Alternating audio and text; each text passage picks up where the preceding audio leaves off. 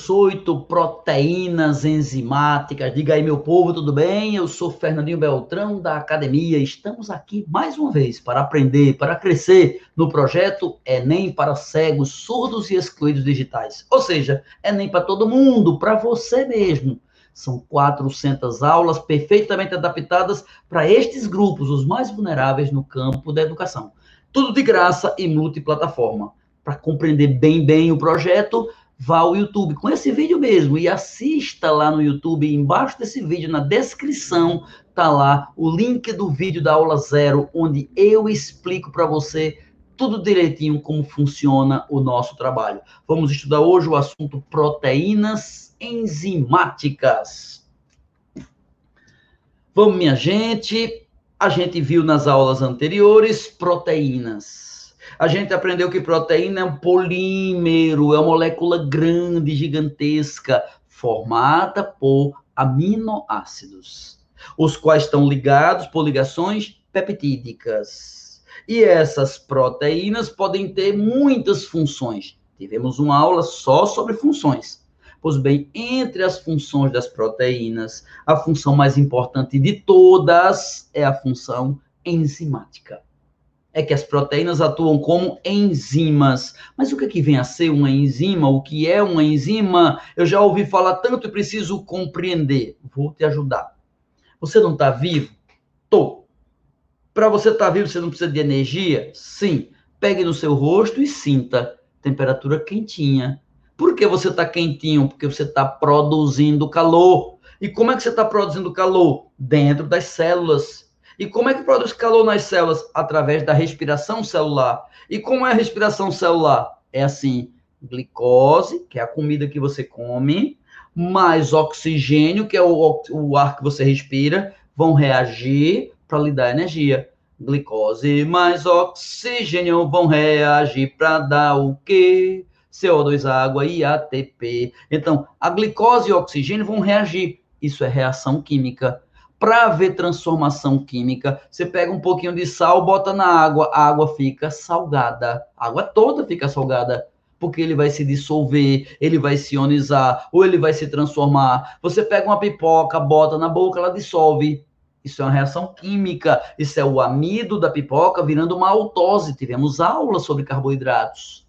Então, você precisa compreender que transformações químicas são uma marca dos seres vivos. Os seres vivos são capazes de modificar moléculas, transformar uma coisa em outra. A mágica mais fantástica em termos de, de transformação é o que a planta faz. O vegetal pega gás carbônico do ar, pega água do chão e junta os dois com a força da luz para produzir comida, açúcar, glicose. São reações químicas. Pois bem, as reações químicas acontecem graças às enzimas. Então, nas células, só é possível haver a molécula A transformada em B porque tem enzimas. Então, enzimas são proteínas que promovem reações, proteínas que catalisam, que são catalisadoras.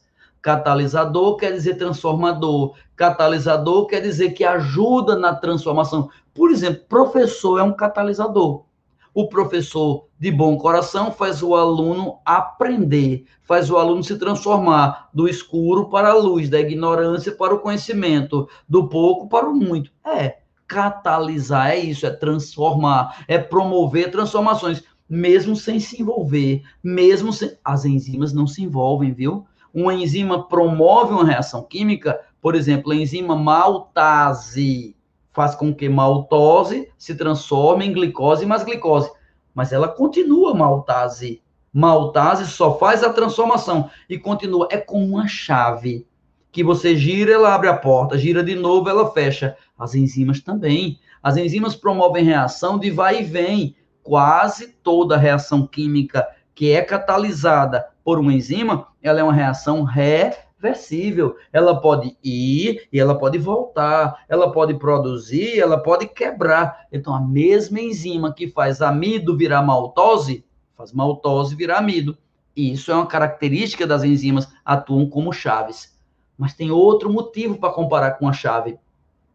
A chave não encaixa na fechadura, Como é que ela encaixa? Ela não tem aquelas dobrinhas, aquele relevo, aquele tridimensional.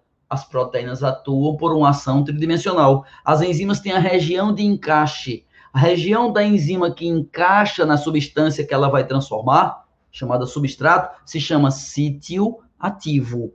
Toda enzima tem que ter sítio ativo, uma região ativa, uma região de encaixe essa região de encaixe, essa região que permite que haja o encaixe, ela é o sítio ativo. Então, as enzimas atuam graças ao sítio ativo, graças à tridimensionalidade, o que já faz você pensar que se elas sofrerem calor, mudança de pH, acidez, isso pode alterar a tridimensionalidade. Se altera a forma, altera a função. As enzimas, quando desnaturam, param de trabalhar, param de promover reações químicas. É como se a chave mudasse seu formato, não encaixava mais. Então vamos lá. A chave abre e fecha. As enzimas fazem reações irreversíveis. A chave encaixa perfeitamente. As enzimas são exclusivas.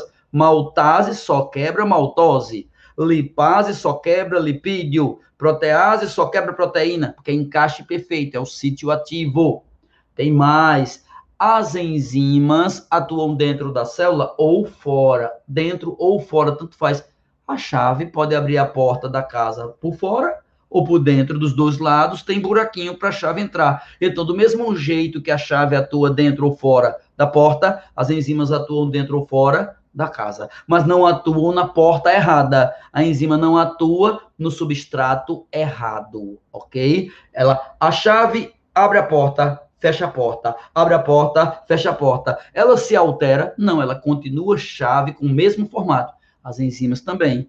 Ela, mesmo fazendo a reação química, não se modifica, permanece reutilizável, reciclável inúmeras, inúmeras, inúmeras vezes. Por isso que as enzimas atuam em pequena quantidade, de grande importância, mas de pequena quantidade.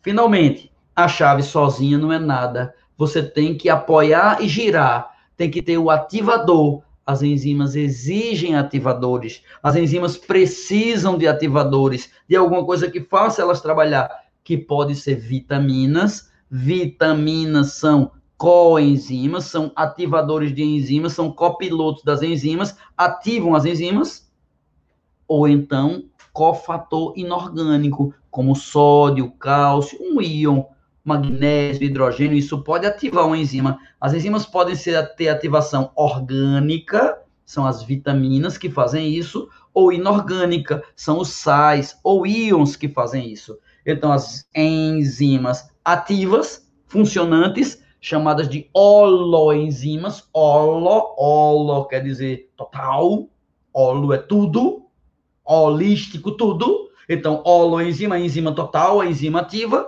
ela tem a, pra, a parte dela que é enzima, que é a própria enzima, a própria enzima, chamamos de apoenzima, e uma parte de ativação, chamado de cofator, coenzima, cofator, se for inorgânico, coenzima, se for uma vitamina.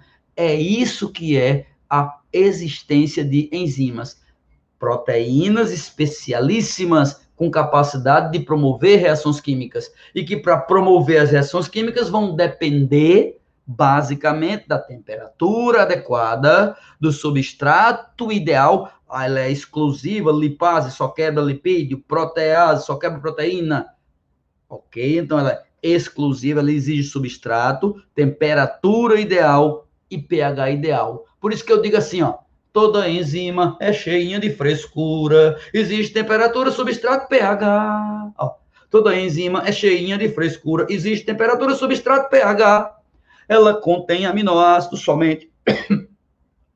Age reversivelmente, atua sem se gastar. E é assim, sem me gastar, sem lhe gastar, sem gastar nada de ninguém, que a gente está terminando mais uma aulinha. E aí eu lhe digo, é isso tudo. É tudo por hoje. Obrigado a você que assistiu, você que indicou, ou você que ajudou alguém a assistir. Essa é uma das 400 aulas que nós teremos todo o conteúdo do Enem até o Enem.